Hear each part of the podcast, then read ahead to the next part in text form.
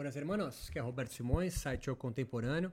Estamos aí dando continuidade ao nosso curso é, Magia e Moral é, no Yoga. E a gente parte entendendo que no hinduísmo e no budismo, muitas vezes, há uma relação simbólica entre magos e, e simbiótica, desculpe, entre magos e sacerdotes. O mesmo acontece no Brasil com religiões como a Umbanda, né, as religiões afro, no qual o sacerdote também exerce muitas vezes a ocupação de mago. Isso é bem comum, por exemplo, quando você vai numa gira de Umbanda, então num, num culto, portanto, numa prática, e você não é, é discípulo, né? Você não é, é filha ou, ou, filho de santo, mas você vai lá para tomar um banho de ebó, receber um passe, é, ouvir um conselho do preto velho, uma espécie de oráculo.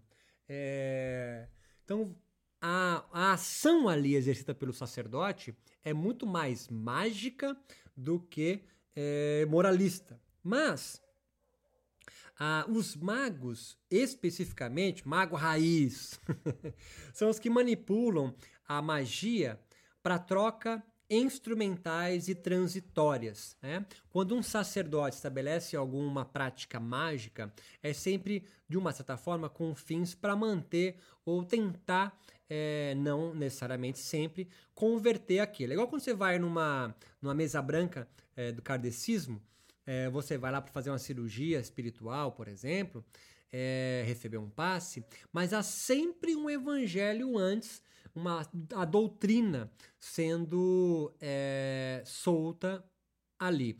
Algo no qual um mago mesmo, não um sacerdote exercendo a magia, pegou o rolê? Um mago mesmo, ele não tem essa preocupação, não tem essa, não tem doutrina. Né? Um sacerdote pode, então, é, praticar magia, mas conforme maior o seu prestígio social, menor o seu trabalho mágico, porque a magia envolve altíssimos riscos para esse personagem religioso. Ele vai preferir, com o tempo, é, ter devotos do que clientes. Aqueles são mais duradouros e as recompensas estarão numa numa grandeza, numa ordem de uma outra realidade ou futuro que não poderá ser verificada empiricamente. Moksha, Kaivalya, Nirvana, Zen e mais um, uma série de outros é, recompensas, né? bem-estar geral, eles são mais duradouros do que curas, terapias, proteções, oráculos. Estes são mais imediatos, específicos e podem ser verificados empiricamente. Ou seja, é, você vai lá para uma doença, vai lá para resolver um problema Y ou X e é, faz um trabalho de, sei lá, 21 dias, sei lá o quê, e aquilo pode acontecer ou não, é verificado empiricamente. Alguém que te promete moksha, por exemplo, é não dá para ser verificado no futuro, porque mesmo que ele manipule a, a, com magia, é algo que não, a ciência não pode tocar. Assim, é, o mago ou a magia corre um alto risco, porque pode ter uma verificação demonstrada, enquanto é, os serviços é, sacerdotais não são verificados assim. Então, os magos estabelecem cultos de clientela, enquanto os sacerdotes vão estabelecer aos poucos igrejas. Os xamãs normalmente vêm de posições mais baixas da ordem social ou de casta. É, e talvez por isso no Brasil, só as altas castas, entre aspas, né, os bairros mais ricos, as pessoas mais bem posicionadas socialmente, se convertem ao yoga como sacerdotes, é, com as apropriações dos seus estratos sociais mais baixos da sociedade brasileira. A magia tende a crescer no Brasil. Então, o que eu quero dizer? Que o yoga no Brasil sempre foi muito mais ligado a. a, a sempre foi, não, mas a, a, alta casta dos yogas estão muito mais ligados a, a questões morais, portanto, da grandeza de um sacerdote, do que respostas é, mágicas. Então, quanto mais periférico é um yogi, mais próximo a mago ou feiticeiro feiticeira ele o é. Podemos pensar então, quanto mais corporal o yoga que ele pratica, também muito mais mágico do que moral. E moral aqui são ditames comportamentais, né? Você não vai num mago é, para ler um oráculo e a pessoa que te lê o oráculo ou te faz um patuá de proteção, ela não vai dizer para você é, uma série de comportamentos aí que você deve adotar até o final da sua vida é, é, como é, é, resposta àquilo não mais lhe acometer. É moral. Né? É ao contrário de um sacerdote que vai pedir para você não praticar violência. Olha só o yoga, né?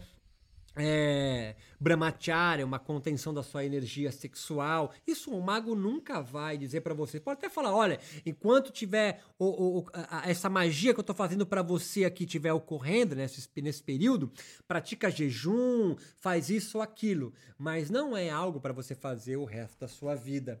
Há uma tendência, sim, de grupos mágicos se desenvolverem e se transformarem em religião. Pode haver uma tendência de magos quererem galgar espaços sacerdotais. Porque o início da nossa fala, é, a manipulação da magia, da magia por trocas instrumentais transitórias, ela corre um risco muito grande. E quanto mais o prestígio social de alguém, mais próximo a sacerdote do que ao mago ele está. Ele está. Então a gente pode pensar é, em cultos como a formação de movimentos que são inovadores, movimentos religiosos inovadores, e seitas, como a emergência de movimentos religiosos cismáticos, que que quebram com a hegemonia da igreja dominante. Então, os grupos machos podem se desenvolver e se transformar em religião. Isso é muito comum. É difícil alguém sacerdote é, abandonar o sacerdócio para viver como mago. Só se ele perder muito prestígio social e aí ele vai cair num certo ostracismo, ele vai começar sua carreira religiosa como mago novamente. As explicações da magia não formam um sistema cultural, porque elas são imediatas. Você vai curar alguém com dor nas costas, eles têm um preso social infinitamente menor do que um outro que promete Kaivalya ou Moksha. Então, as explicações da magia não conseguem formar um sistema cultural. O senso de unidade, o Tao, Zen, Ishra, Brahma e diversos outros nomes, né? e justiça sobre como o universo está organizado é um grande compensador geral e está ligado ao sacerdote, ao sacerdócio e não aos magos e à magia. A religião então vai abandonando aos poucos, quando precisa, todos os compensadores específicos quanto mais cosmopolita a sociedade, onde uma religião X ou Y está convivendo, ou a sociedade vai se transformando mais complexa e cosmopolita, a religião dominante vai abandonando aos poucos os seus compensadores específicos. Leiam os seus recursos mágicos, deixando isso apenas aos magos, porque eles podem cair em descrédito, o sacerdote não. A ignorância é, pode ser um mal, e todo o protestantismo liberal, as religiões, podem tentar erradicar esses, esse mal é, social. Dessa forma, a gente pode pensar num Estado é, atrelado à igreja, então o poder político atrelado ao poder ideológico religioso, e isso fortalece a igreja. E um sacerdote, assim, atrelado ao Estado, não vai querer perder seu prestígio social é, prestando magia, ao, ao, ao, aos seus devotos, vão transformando eles em clientes. É uma perda de poder. Então há uma certa estabilidade no surgimento de novas organizações religiosas, pois a junção Estado-Igreja, ou teocracia, ou a monarquia de forma geral, é, também, como vemos é, hoje no Brasil, estados ultraconservadores. De certa forma, hoje o que acontece no Brasil, estamos falando aí.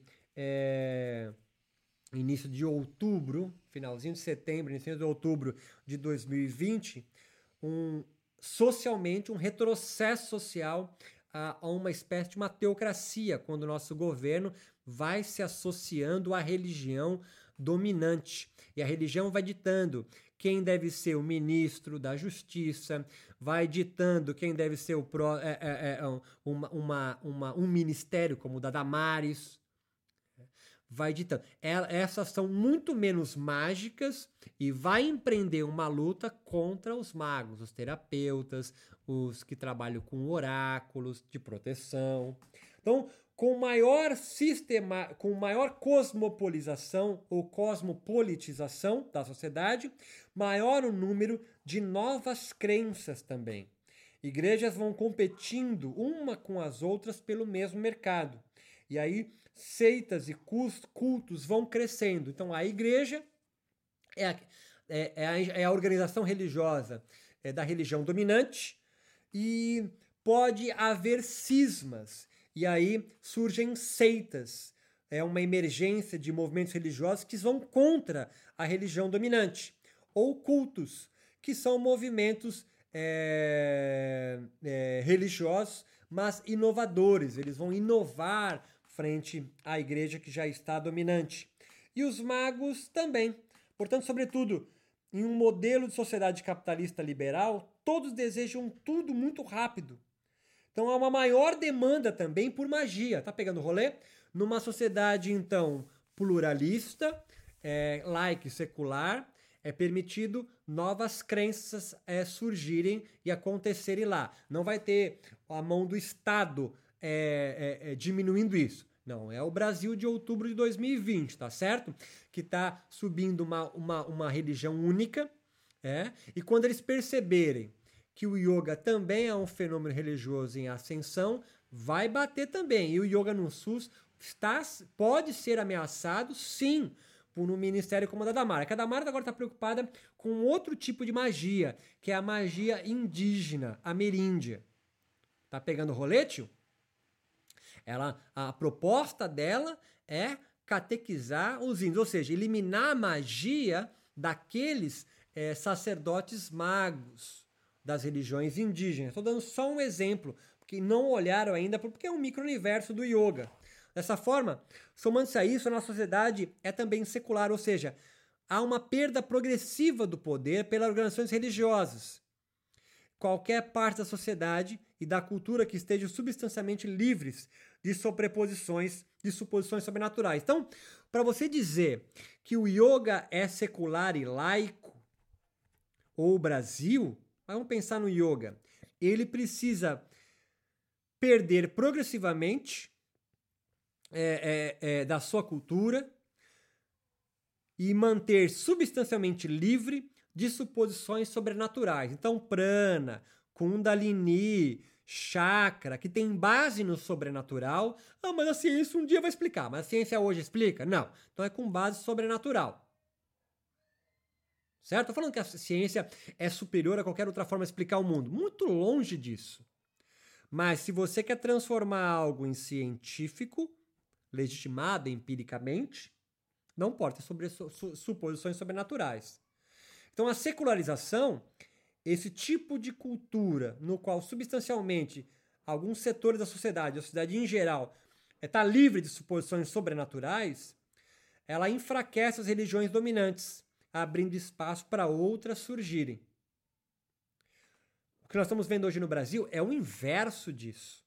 E não é coincidência que no mundo do yoga também cresce um movimento conservador. Um movimento conservador é contra a magia, aos feiticeiros. Geralmente esses caras criticam com a maior. Ah, está, estão obsessivos pelos, pelo corpo. É uma crítica ao crescimento mágico do yoga. Então é possível enxergar no, no, no yoga hoje no Brasil muitos yogis como seitas ou cultos, dissidentes da igreja da onde eles faziam parte. Então o cara cresce numa instituição, numa instituição yógica e dele há uma divergência, há uma dissidência, ele não é mais aceito ali dentro, ele vai criar então uma seita ou um culto. Além disso, sacerdotes do yoga enfrentam uma emergência de magos, yogis e yoginis que rejeitam as aproximações moralistas dessas instituições religiosas yogicas enquanto essas criticam os magos, como por exemplo, como eu disse, a obsessão que eles têm por asanas, por exemplo. Gerar um sacerdote tem na ponta da língua o discurso que o yoga dele é meditação, né? Ele é mais meditativo, ele é mais mental, intelectual. Isso é um discurso de dominação a uma narrativa mágica do yoga, que está muito mais ligado ao corpo.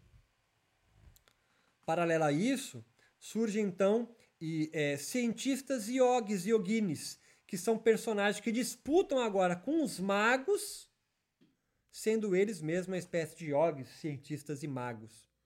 A produção e legitimação de suas práticas e feitiços com base na pseudociência que eles constroem.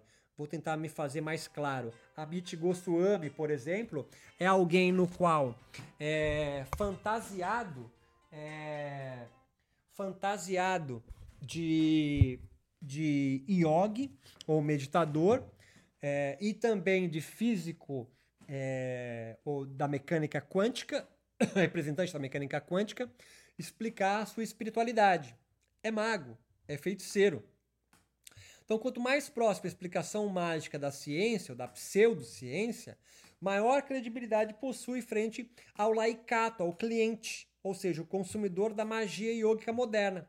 Ele vive então numa sociedade moderna e laica.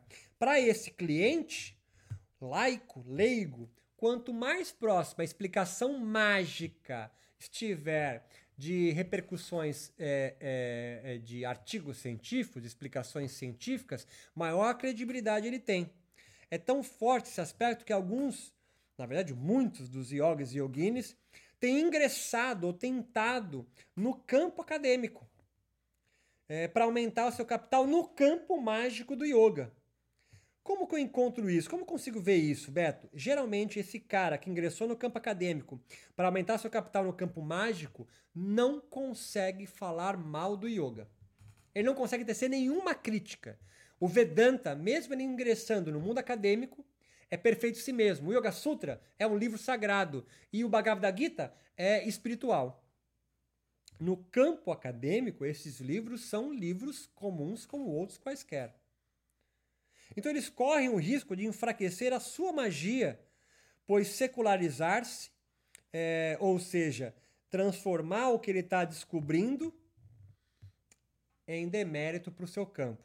E é claro, um, um, um mago ou um sacerdote no campo acadêmico, ele não consegue transportar o capital dele religioso, mágico, para o campo acadêmico. Mas no campo acadêmico, ele consegue transportar o capital para o campo dele mágico ou sacerdotal.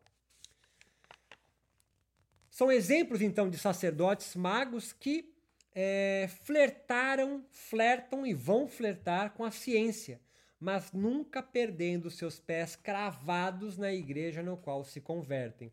O resultado da aproximação com a secularização, portanto, não é a extinção da religião, o, yoga, junto com a ciência, em vez de se extinguir e se desencantar, como pensava Marx, é, vem é, aumentando o capital dos magos, mas enfraquecendo algumas instituições religiosas específicas. Assim, é, há uma, uma tensão ocorrendo desde sempre entre magos, yogis magos ou feiticeiras, com os yogis ou yoginis sacerdotes, sacerdotisas. Uns querendo levar é, a moral né, como um caminho certo para os seus compensadores mais gerais, tipo Kaivalya, Moksha, compensadores estes, né, explicações essas que não podem ser verificadas empiricamente, enquanto os magos que têm um poder social é, bem menos influente do que dos sacerdotes que ingressam aí de castas superiores ou é, quando se tornam sacerdotes ganham um capital social maior, é, disputam bens é, espirituais com os magos. Né? Mas sempre um mago querendo, de uma certa forma, afrontar o sacerdote. Mas é possível numa sociedade que eles trabalhem numa certa simbiose. Hoje, especificamente no Brasil, outubro, setembro, outubro de 2020, há uma tensão ocorrendo entre um, um houve uma queda, e não vou ficar citando o nome aqui, houve uma queda de dois grandes sacerdotes é, no mundo do yoga, criou esse vácuo.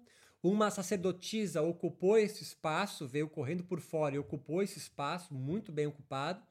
E, e dessa igreja, no qual ela faz parte, nasceu uma dissidência, um novo culto é, de alguém que veio ganhando espaço nesse micro-universo do yoga, é, também se mostrando como um sacerdote. E estes criticando bastante é, magos, aqueles que oferecem então serviços para clientes e não com vistas a devotos, é, que é a grande maioria. Sempre há muitos mais magos e feiticeiros do yoga do que é, sacerdotes. Por quê? Sacerdote é um caminho longo a ser percorrido, né? E corre mais compensação, corre quando alcançado, corre menos risco de perda social, porque os seus compensadores são com base no sobrenatural, não são verificados empiricamente. Enquanto os magos, os feiticeiros, feiticeiras, é, como são compensadores muito específicos de curto prazo, como oráculo, proteção e cura, o seu, eles são é muito fácil para eles caírem é, em descrédito. Um dos exemplos é um yogi chamado Cristóvão Oliveira, que foi o primeiro a trazer o Ashtanga Vinyasa Yoga para o Brasil, capa do Yoga Jona número 1, que sempre se comportou como um mago, é, não como um sacerdote, nunca teve uma igreja, é, e mais teve discípulos muito famosos, como Fernanda Lima, se não me engano, é, cometeu um erro Teve um deslize em um retiro que ele caiu na mídia e ele foi literalmente expulso por uma estrutura sacerdotal invisível. é, mas esse é um outro curso que eu já dei, que expulsou ele do campo social religioso é, do yoga no Brasil. Só para dar um exemplo de como é possível expulsar um mago que vem crescendo. Porque era um, um salto Cristóvão se transformar em um sacerdote e fazer frente a outros dois que estavam muito fortes é, no Brasil. Meu nome é Roberto Simões, site Eu Contemporâneo, e estamos aí finalizando esse curso Magia e Moral. Eu vou vir nas próximas semanas com videoaulas, é, trocando ideias sobre algumas pontuações aqui sobre este curso.